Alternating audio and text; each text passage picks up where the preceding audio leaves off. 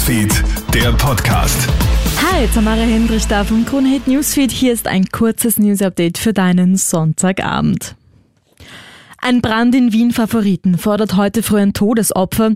Gegen 5 Uhr früh wird die Feuerwehr zu einem Wohnungsbrand gerufen. Die betroffene Wohnung steht bereits im Vollbrand. Das Feuer droht auf die darüberliegenden Wohnungen überzugreifen. Mit Drehleitern und Sprungkissen konnte die Feuerwehr 22 Menschen vor den drohenden Flammen retten. Für die 60-jährige Wohnungsinhaberin der Brandwohnung kommt aber jede Hilfe zu spät. Ihr 72 Jahre alter Ehemann wird mit Verdacht auf eine Rauchgasvergiftung ins Krankenhaus gebracht. Wegen Wiederbetätigung abgeschoben. Wie jetzt bekannt wird, konnte in Niederösterreich eine Betreiberin nationalsozialistischer Chatgruppen erfolgreich ausgeforscht werden. Die 23-jährige Deutsche steht im Verdacht der Wiederbetätigung. Zudem soll sie im Besitz illegaler Waffen gewesen sein. Bereits Ende Jänner wird die Frau nach verdeckten Ermittlungen festgenommen. Die Ermittler können außerdem diverse Datenträger, eine Pistole sowie Kleidungsstücke mit NS-Bezug sicherstellen. Vor zwei Wochen wird die Frau dann aus der Untersuchungshaft entlassen und nach Deutschland abgeschoben. Die Ermittlungen gehen weiter. Nach der Messerattacke im oberösterreichischen Machtring sitzt der mutmaßliche Täter jetzt in Untersuchungshaft. Freitag früh soll der 40-Jährige einen gleichaltrigen Arbeitskollegen auf offener Straße erstochen haben. Das Motiv vermutlich Eifersucht.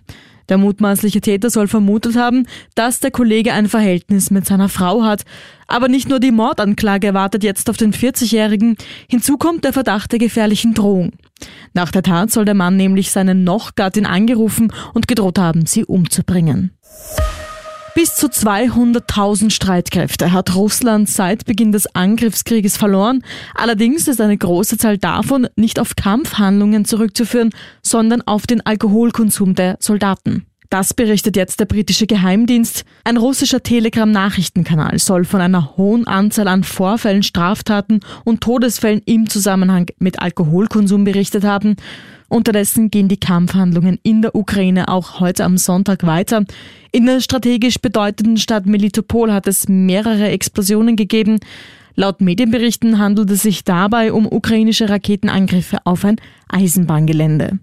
So viel zu den wichtigsten Meldungen des Tages. Alle Updates checkst du dir wie immer im Kronehit Newsfeed oder auch online auf kronehit.at. Hab noch ein schönes Wochenende.